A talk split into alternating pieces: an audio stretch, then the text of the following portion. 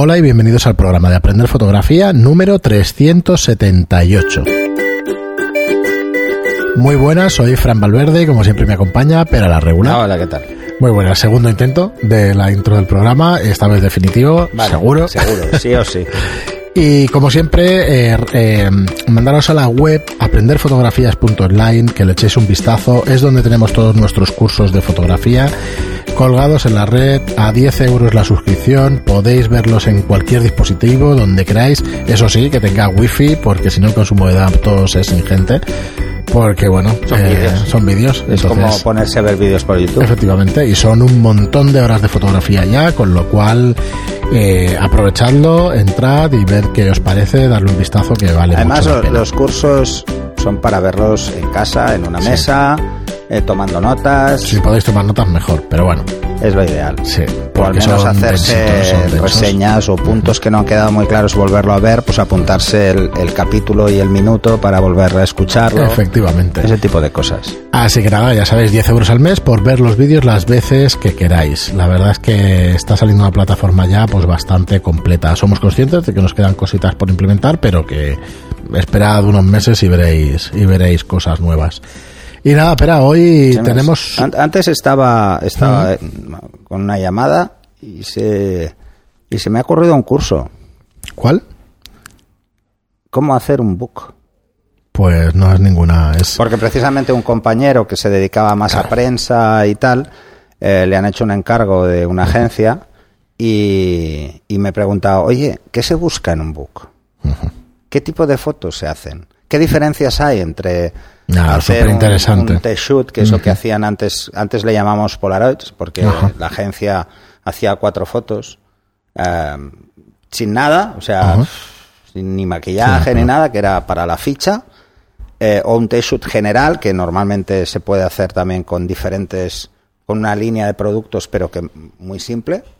En cuanto a- al, al estilismo, o sea, solo cuenta lo que va a vender, o sea, no hay nada más, no hay complementos extra. Sí, pues es muy y luego un interesante. book, eh, un book es para venderla a la modelo.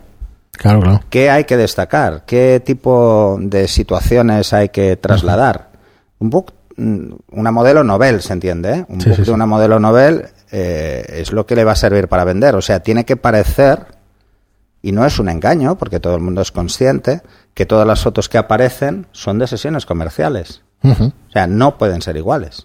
Claro, claro, tienen que ser distintas. No vale una sesión de dos horas y book aquí tienes un book. De modelo en estudio tiene poco sentido si la modelo no se va a dedicar a hacer publicidad, porque Claro. la publicidad se hace mucha en estudio y las sesiones de moda, eh, a no ser que sea moda catálogo, no se hacen en estudio. Moda catálogo sí, pero el resto no. Entonces tiene que tener un poco de todo. Fotos de estudio, fotos de localización y, y además eh, es una cosa que a veces parece muy complicado afrontar, pero, y se lo comentaba al compañero, digo, mira, en cualquier calle, de cualquier ciudad, en un solo tramo, eh, hay 20 localizaciones, porque Sí. cada portería es diferente. Sí, sí. Efectivamente, todos pues es una buena idea. A ver qué nos decís, qué, qué opináis y puede ser un, un buen curso. y ¿Cómo plantear de cara, cómo plan- plantear el hacer un book para una modelo que empieza? Que hay que venderla. Se tiene que vender. Y entonces, eh, ¿cuántas fotos debe tener? Claro. Mm, cómo seleccionar las fotos que para una agencia, normalmente lo hará la agencia, pero si queréis hacer un composite, cuántas fotos van en un composite, cuántas van en un book. Y una de las cosas difíciles es cómo aconsejar a la modelo para poner unas fotos u otras, porque hay quien tiene las ideas muy claras y no es lo que más le conviene. En ¿eh? el primero, bueno. Normalmente es el fotógrafo el que puede marcar mucho eso. Eh, y Sí, además debe, dejarse, la modelo ¿eh? debe dejarse aconsejar. Eso es lo que te quiero decir. Eh, que- por el modelo y luego por su booker, que es la persona que se va a encargar de gestionar su book en una agencia. ¿Mm? No debe hacerlo la modelo. Sí. Porque la modelo no es consciente ni de tendencias, ni lo que se busca en el mercado, no, no lo tiene claro. No lo tiene claro. Mm, si hay una campaña, si hay una campaña de, por ejemplo, de maquillaje, pues el booker va a seleccionar para enviar a ese cliente fotos donde se vean mm, sus ojos, sus labios, mucho más que no cómo le quede eh, una falda, porque no es lo mismo. Entonces, el booker es el que realmente va a gestionar ese book y va a hacerlo un poco en función de las necesidades de cada temporada. Muy bien, pero Y luego- pues ahí queda la idea, pero a mí me parece, sí, el composite es El la composite tarjeta. simplemente es un, normalmente es una foto de portada con los datos básicos de la modelo para identificarla en la agencia. Pero con su imagen. Y detrás, pues se pueden poner tres, cuatro imágenes y sus medidas. O delante las medidas también, depende. Cada agencia lo hace diferente, pero no suelen ser más de cinco fotos en total. Cuatro es bastante normal. Y menos, ¿eh? Te diría que tres fotos a veces es de sobra. Y ahí lo que se que intenta es mostrar a la modelo en situaciones muy diferentes. O sea, el primer, un primer plano, un retrato para que se vean las facciones, un, un retrato además sencillo, mm, donde se vea claramente cómo es la modelo, y luego cómo le queda la ropa. Sí, ya está. La ropa, entonces en un book, por ejemplo, cosas, os daré consejos de, de- de qué complementos usar, el por qué usar unos o no usar otros, porque debe haber, deben parecer sesiones comerciales. Mm, Yo es que veo muchos books mm, de modelos que dices, que esto se lo han cascado en, un, en una hora porque no hace falta más tiempo. No, un book es mucho más. ¿eh? Un book, eh, un book pensado para una modelo, yo os diría que mínimo van a ser tres sesiones. O dos sesiones mm, se pueden llegar a hacer incluso el mismo día, que es exteriores y estudio, y, pero bueno. Pero que hay muchos matices, hay muchos matices. Muy bien, no, ya nos diréis qué opináis, pero yo lo veo bastante interesante. Porque no es lo mismo para una modelo novel que para un No. actor. No es lo mismo. Son diferentes, buscamos cosas diferentes. Muy bien, pero pues hoy habíamos eh, pensado en un tema que, bueno, que es justo de actualidad porque, porque estamos en plena primavera y queríamos dar, nada, cuatro consejos para fotografiar la primavera. Igual que el otro día decíamos cómo fotografiar o cómo aprender fotografía eh, fotografiando objetos cotidianos, pues algunos consejos o algunas ideas, yo creo que serían para fotografiar la primavera. Entonces, yo sinceramente en la primavera lo primero nos cambia, ya es una estación donde nos cambia la luz, nos cambia de alguna manera, entonces, no sé. Bueno, depende del día. Sí, está claro. Depende del día. Bueno, No, yo tenía sí más la idea en la cabeza, claro, de esos matices de, pues como el otoño, ¿no? De, de unos colores distintos, de unos El amaneceres. otoño son ocres, Claro. predominan los ocres porque además es fácil encontrar hoja perenne en cualquier bosque y son muy bonitos, son, son tonos muy bonitos, muy evocadores.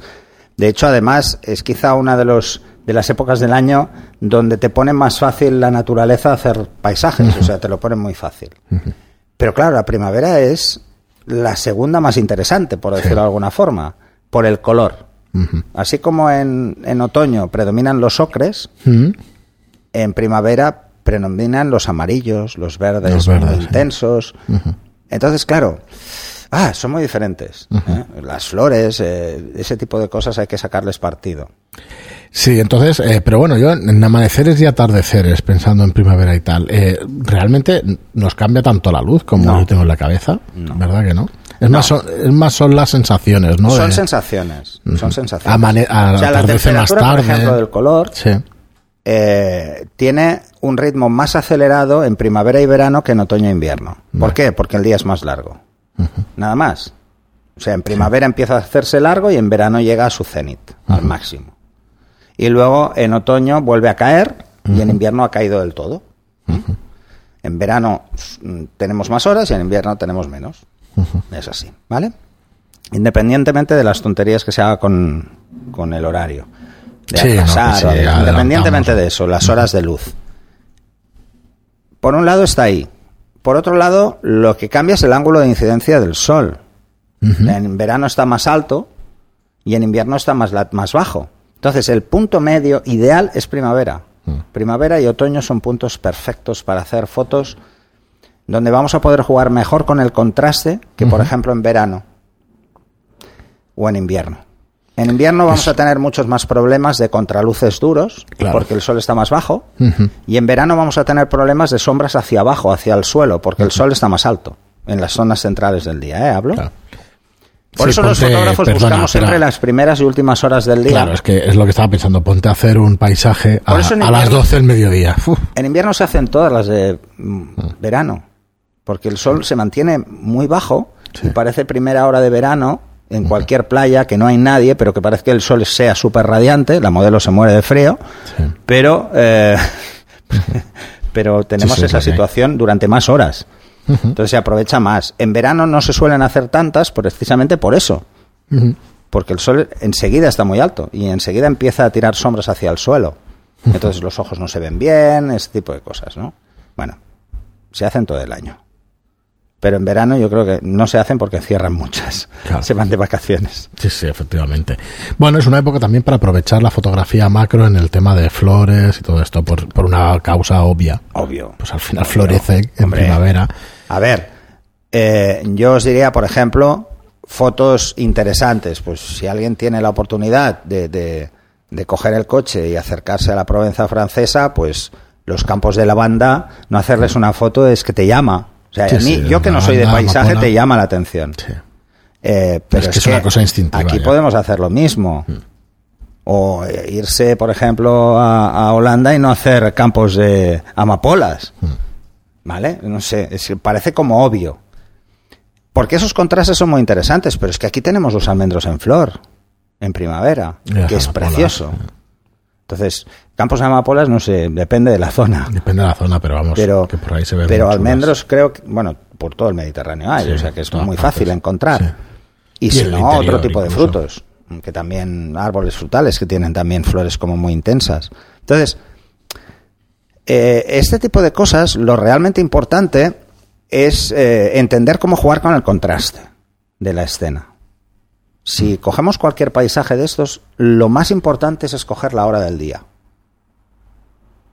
Porque si lo que queremos es tener tono, necesitaremos el sol a la espalda, no lateral, no nos vale lateral. Entonces, si la orientación buena para hacer este paisaje es eh, una, concreta, porque las montañas, por lo que hay alrededor, por lo que sea, pues hay que escoger la hora en la que tenemos el sol a la espalda para incrementar el tono. Ese Sí, detalle sí, es importante, porque si queremos jugar con tonos, los días que tienen, que son un poco nubosos, los tonos se ven mejor, Mm, porque no hay contraste. Claro.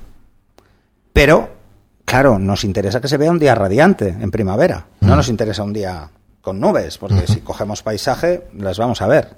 Entonces nos interesa que se vea mm, tirando a radiante. Pues lo ideal va a ser jugar con el sol a la espalda para reducir el contraste de la escena, para que no sea tan amplio, que nos entre bien, que no tengamos problemas.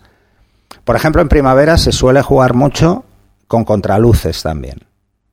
Pero no porque nos los fuerce la situación, que el sol está muy bajo. No, por irlos a buscar. Por ejemplo, un campo de margaritas eh, y un- Sí, sí, una modelo o una niña con margaritas en un cesto saltando Bueno, por es ahí. muy recurrente esto, incluso en Es catálogos de ropa. Tremendamente eso, recurrente. En los montones. catálogos de moda infantil es una escena ya mítica. Bueno, es que es idílico, claro, es un sitio.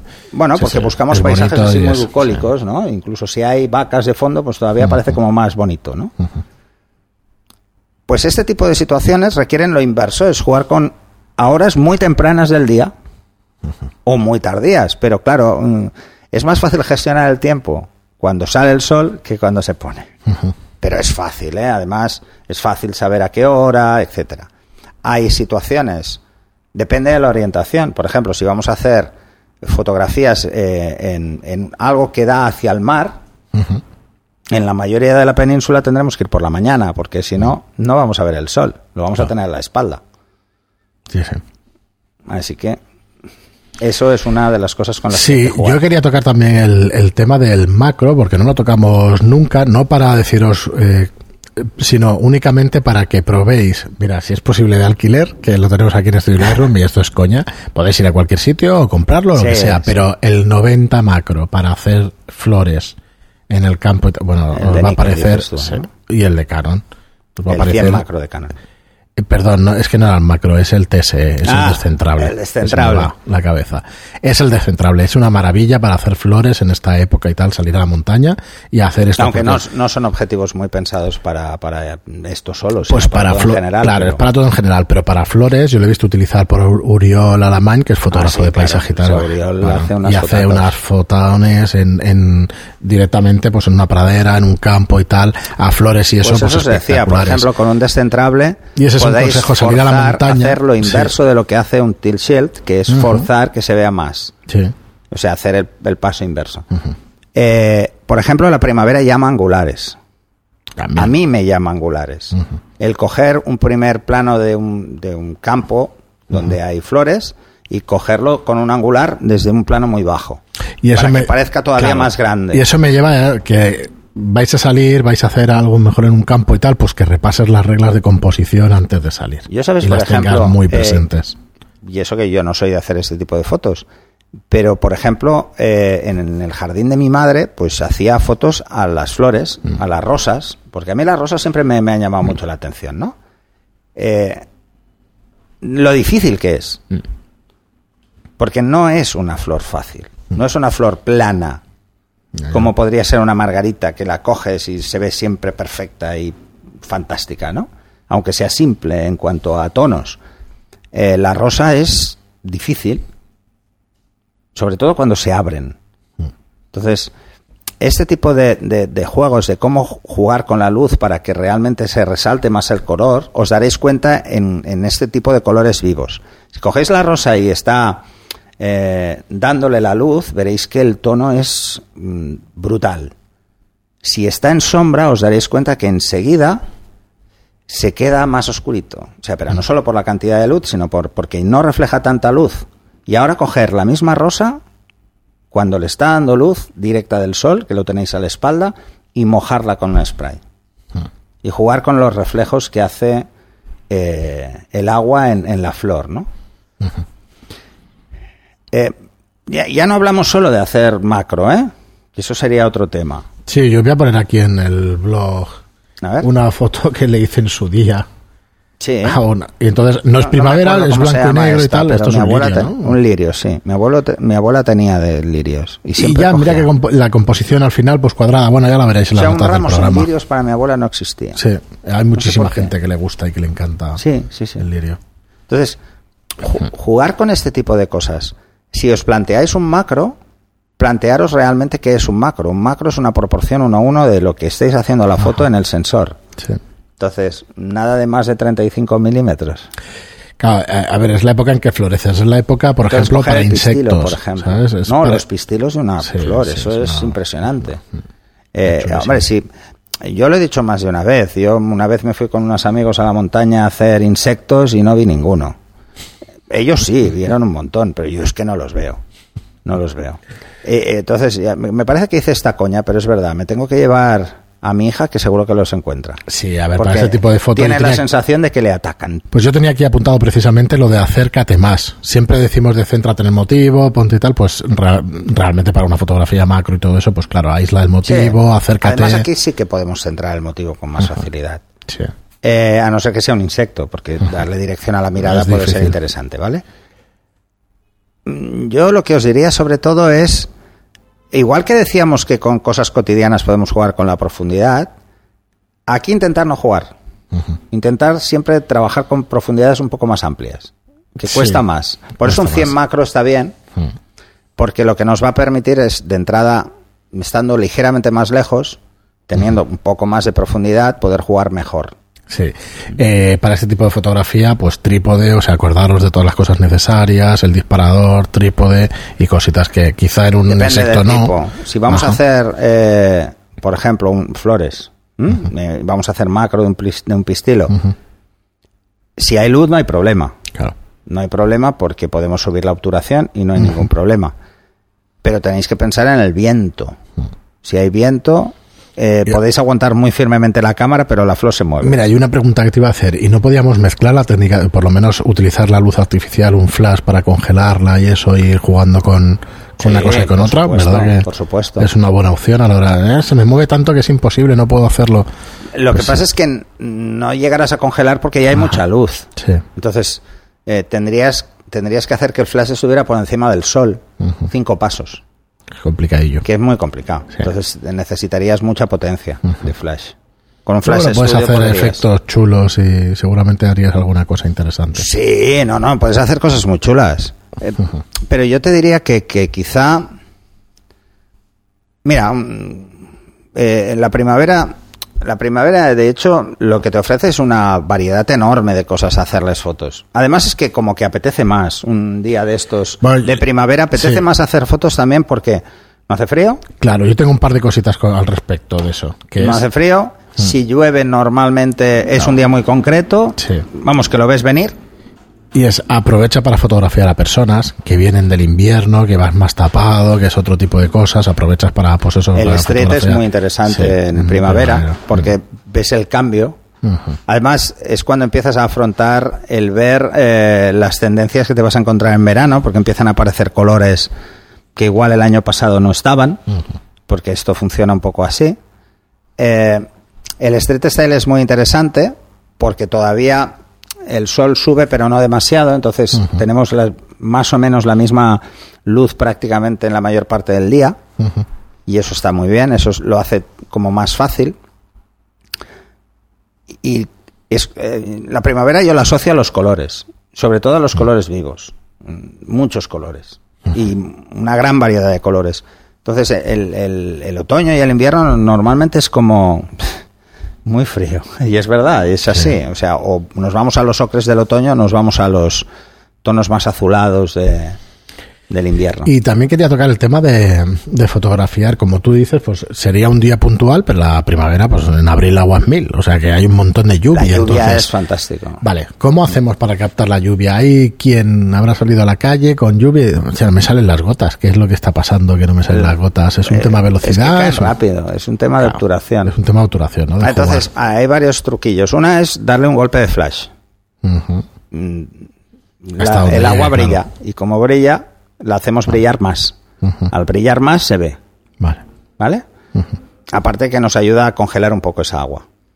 ¿Y qué hacemos? ¿Utilizamos una velocidad más alta de obturación o más baja de obturación para que Claro, lo ideal es que sea alta. Mm, sí, Para pero congelar el- la lluvia no es bonito. Lo bonito es que se vean como líneas de lluvia. Claro.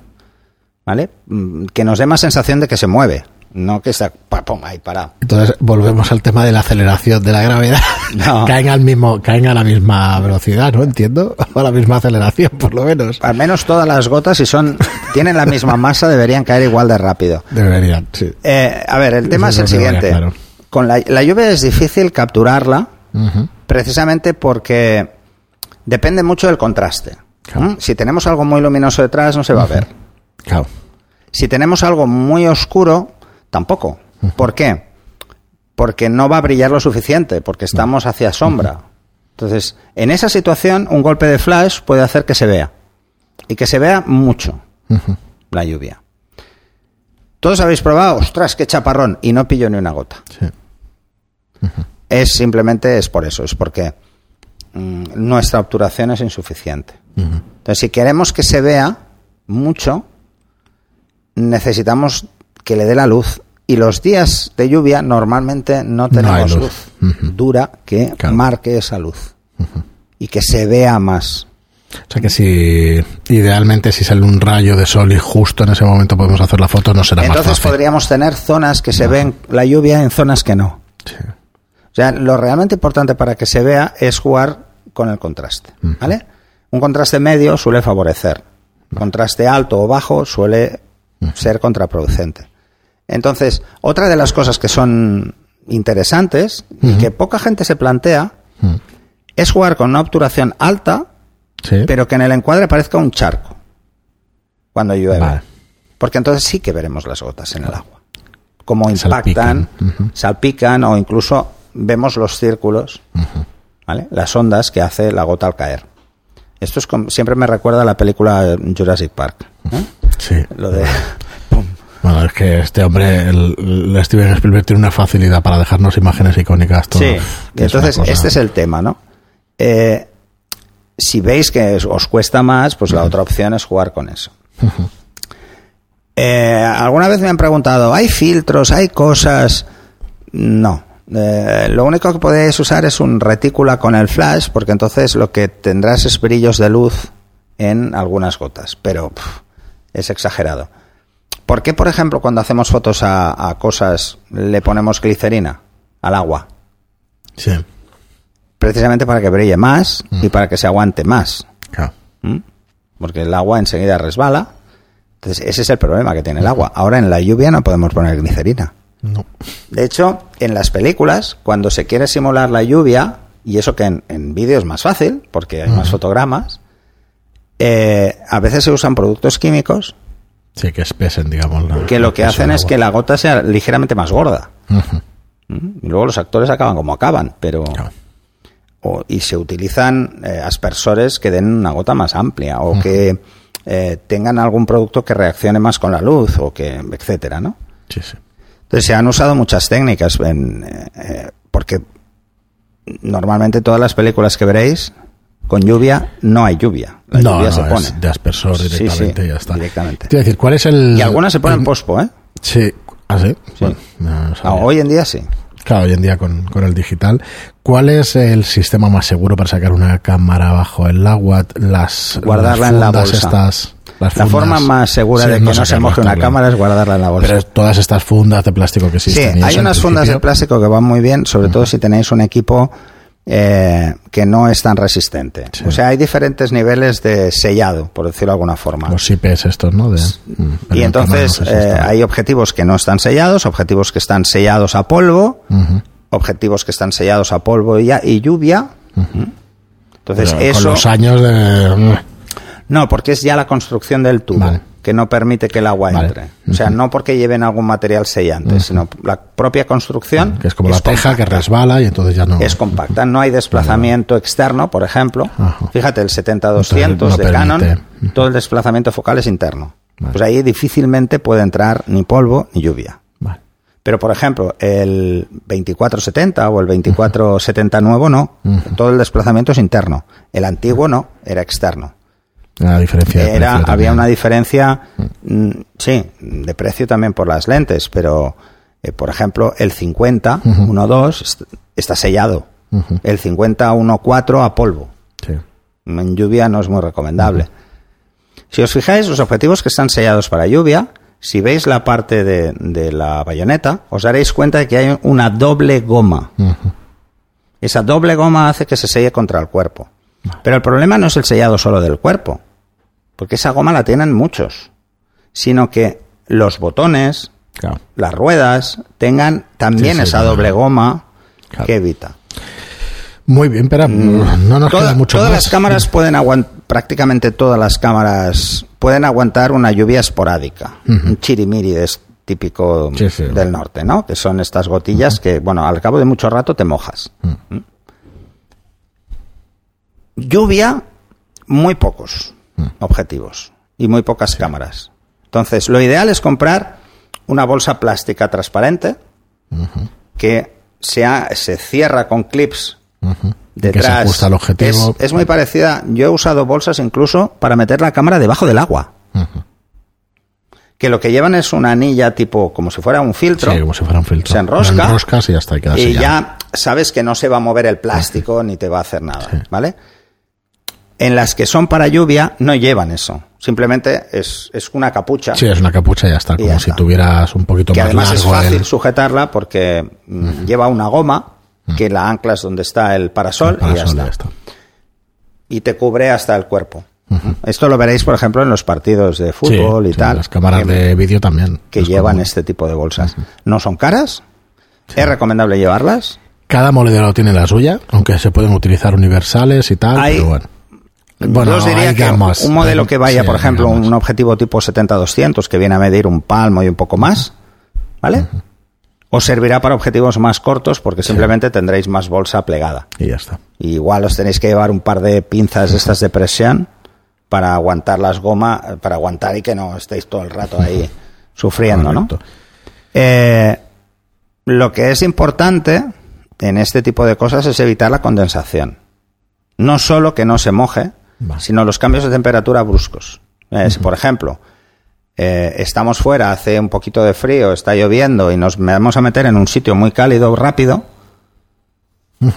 pues que empecemos a sacar la cámara de la bolsa antes de entrar dentro, para evitar la condensación que se hará enseguida al entrar. Que lo que puede hacer es que nos queden entelados el objetivo, por dentro. Muy bien, espera, pues eh, nos hemos comido el programa. Eso ya lo en- comentamos. En cuatro cosas, no sé si. Eso ya lo comentamos. segundo. Sí, sí, lo ¿eh? el tema de la condensación. Entonces, bueno, son pequeños tips así, pero muy rápidos. Sí, a ver, igual hacemos otro programa o a ver qué, qué, preguntas surgen a partir de aquí, porque lo que intentamos es como en el anterior programa, pues va a daros ideas y ganas de salir a hacer fotografías, que es lo más importante. Todas las épocas tienen cosas y, sí. y, la primavera está claro. Sí, sí. O sea, la primavera apetece precisamente apetece. por el tiempo, porque el tiempo es más estable. Muy bueno, bien. Salvo, pues, ¿eh? Hasta el sí, 40 de mayo no te quites el sayo. Sí, bueno, yo esta última semana, que si manga corta, que si jersey, yo... Ha sido patética, sí. Bueno. Al menos aquí en Barcelona ha sido sí. patético.